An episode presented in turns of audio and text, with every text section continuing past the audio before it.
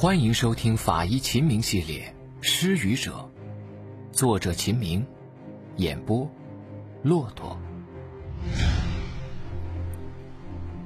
第三十五集。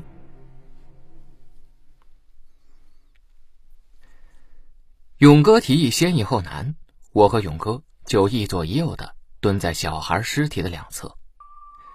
尸体的条件非常差，而且沾满了淤泥。我们只有用纱布轻轻的清理尸体表面，但是尸体已经高度腐败，表皮层和真皮层之间都有气泡，表皮也非常容易脱落，所以我们每擦一下都会不小心的蹭掉尸体的表皮。经过仔细的检查，并没有在小孩体表发现任何损伤，除了口唇黏膜有一处的颜色改变。我用止血钳指了指口唇黏膜颜色改变的部分，问道：“勇哥，这是不是出血啊？”“像是啊，但这条件太差，已经没法确定了。”勇哥皱起了眉头。我用酒精不断的擦拭着这一小片区域，觉得这确实是失去了确定结论的条件，只能作罢。我拿起手术刀，慢慢的划开小孩的胸腹腔。刀子经过腹部的时候，只听“扑哧”一声闷响，尸体就像扎破了的气球，膨胀的腹部迅速瘪了下去。随之而来的是一阵无法忍受的恶臭。幸亏戴了防毒面具，我干呕了几下，眼泪都出来了，还好没有被旁人发现。解剖没有发现什么有价值的线索。气管已经高度腐败成了深红色，无法判断是否有明显的充血迹象。肺部已经腐败的充满了气泡，也失去了鉴定是否是溺死的价值。但是，当我们打开尸体的胃的时候，却发现胃内容物居然十分的干燥。不是溺死，没有溺液。准确的说，不是干性溺死。勇哥纠正道：“所谓的干性溺死，是指人跳入冷水时，冷水刺激喉头，导致痉挛，进而窒息。这样溺死，水是无法进入消化道的。嗯，干性溺死非常少见，而且一般在冬季出现，夏天水温也不冷，难以干性溺死啊。”我想了一下，说道：“结合他口唇黏膜色泽改变。”我们应该可以确定，这个小孩是被捂压口鼻腔，导致机械性死亡的。我这种无可辩驳的依据和语气，让现场所有人都沉默了。几分钟之后，勇哥率先打破沉默：“我们想错了，其实小孩的死不影响案件的定性。大家想一想，如果金平带着孩子来到河边。”他可以选择把孩子扔进水里，但同样可以选择捂死小孩之后再扔进水里。我低头想了想，对，勇哥说的对，关键还得看金平的死因。被我这么一说，我们一起转头看着放在一旁、上边落满苍蝇的金平的尸体。鉴定死因是法医最基本的工作，但是这通常都是基础工作。像这个案子，一个人的死因能够牵扯到整个案件的性质和侦破方向的，十分少见。我们顿时对这具外形可怖的尸体的死因充满了兴趣，怀着无比的神圣感，开始对金平的尸体进行检验。金平的腐败程度更加严重，口舌更是被河内的小生物噬去了部分软组织，上下两排牙裂。部分暴露在外，白森森的，就像是金平正瞪着眼睛，呲着牙看着我们，凶神恶煞一般。我们用同样的办法检验了尸表，基本确定死者全身没有明显的外界暴力作用痕迹，排除了机械性损伤死亡。因为金平的窒息征象非常的明显，颈部又没有暴力痕迹，我们之前推断的一步一步正在被验证。难道金平真的是投河自尽的吗？金瓶的内脏腐败程度更为严重，难以通过内在的形态学改变判断他是否是溺死的。但是，当我们切开他的胃壁的时候，大家都惊呆了，因为金瓶的胃里和小孩的胃一样，非常的干燥，胃内居然没有溺液。金平也是被人死后抛尸的，我说道。勇哥说道：“你之所以说小孩不是干性溺死，是从统计学意义上说非常少见，但是金平的死因可不能说可能性大什么的。”必须得有一个肯定性的结论，能不能完全排除他肯定不是干性溺死的呢？他肯定是别人杀的呢？我有些底气不足。如果两个人同时是干性溺死，那这也太巧合了吧？我默默的用剪刀沿着死者的幽门剪开了十二指肠，又重新仔细检查了小孩的十二指肠，然后信心满满的说道。虽然没有直接依据，但是我有间接依据证明这娘俩是死于他人之手。大家一起疑惑的看着我。我接着说道：“大家看，这两名死者胃内的容物也是玉米和咸菜，和孙老太一样，消化程度也是刚刚进入十二指肠。那么我再问，一个人杀了人，然后找一个三轮车，再骑车骑出三公里。”然后再杀害小孩，再自己投河，最少需要多长时间？身边的侦查员说，在这种农村的土路，光骑车子也得四十多分钟。如果再加上偷车子、杀小孩、投河，那怎么说也得一个小时吧？勇哥已经明白我的意思了，他眼睛一亮，我知道了，我现在支持你的观点了。侦查员有些好奇，支持？支持什么？他们是被别人杀害的啊？为为什么？我解释说道：“从胃内消化的程度来看，金平和小孩的消化程度和孙老太一样，也就是说，他们三个人的死亡时间一致。既然死亡时间一致，那么就不可能是金平杀了孙老太之后又跑来这么远，他没有长飞毛腿。”侦查员哦了一声。问：那会不会是个体差异影响消化程度呢？我说道：即便是个体差异，也应该是年轻人消化的快。如果年轻人和老人消化程度一致，那么应该是年轻人先死。而且这么短的时间，个体差异不会影响多少，更不可能有一个多小时的误差。说完，我仿佛突然想到了什么。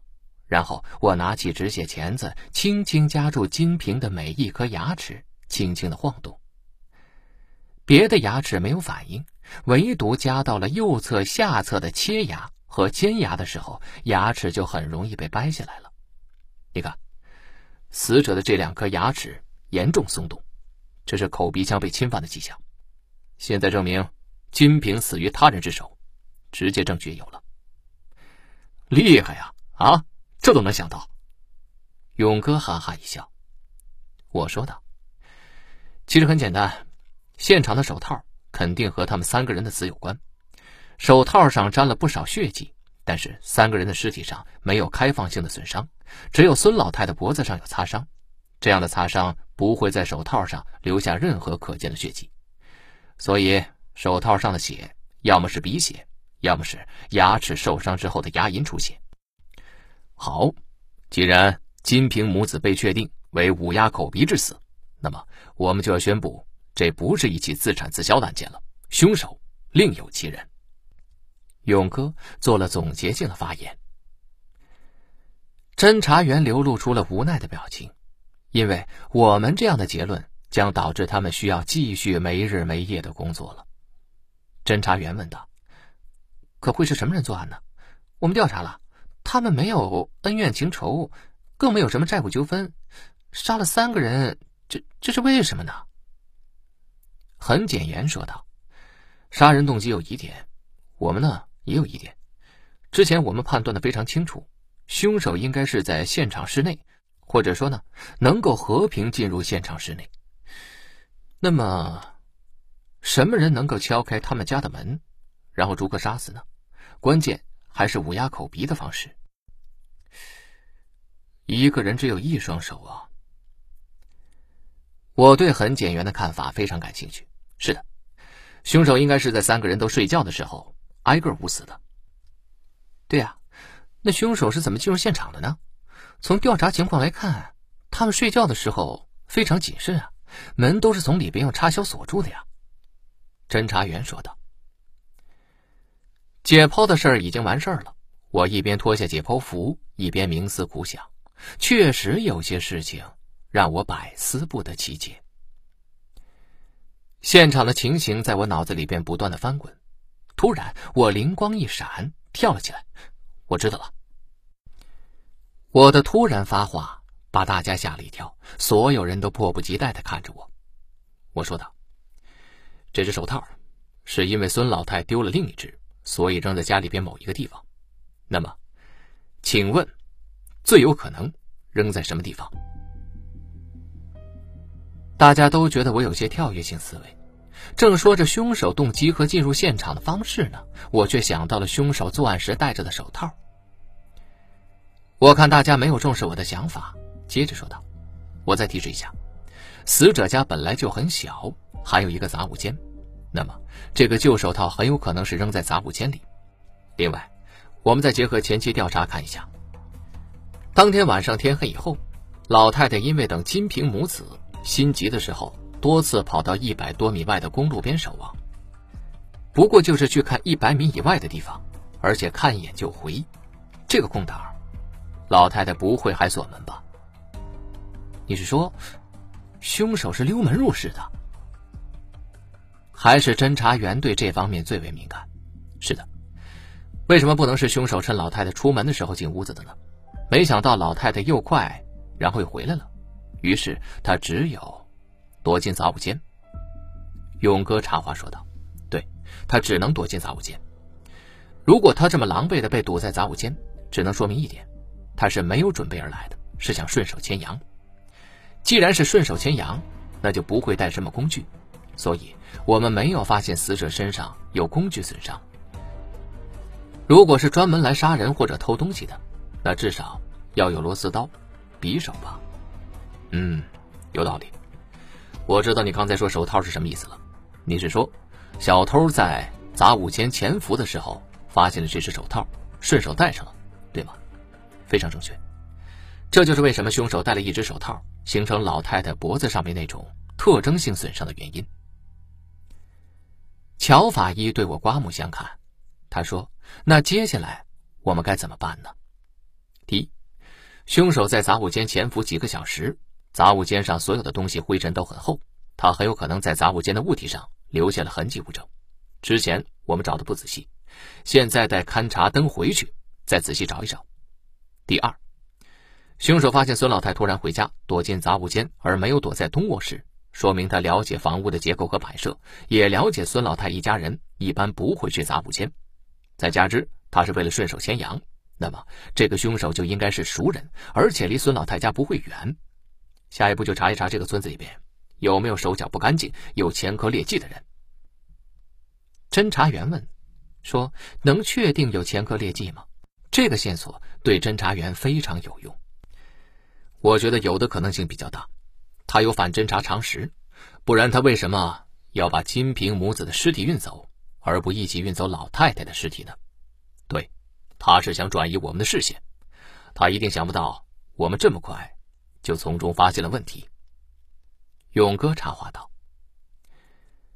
侦查员走到解剖过道的外边，招手喊陪同我们一起到殡仪馆的辖区派出所的民警过来。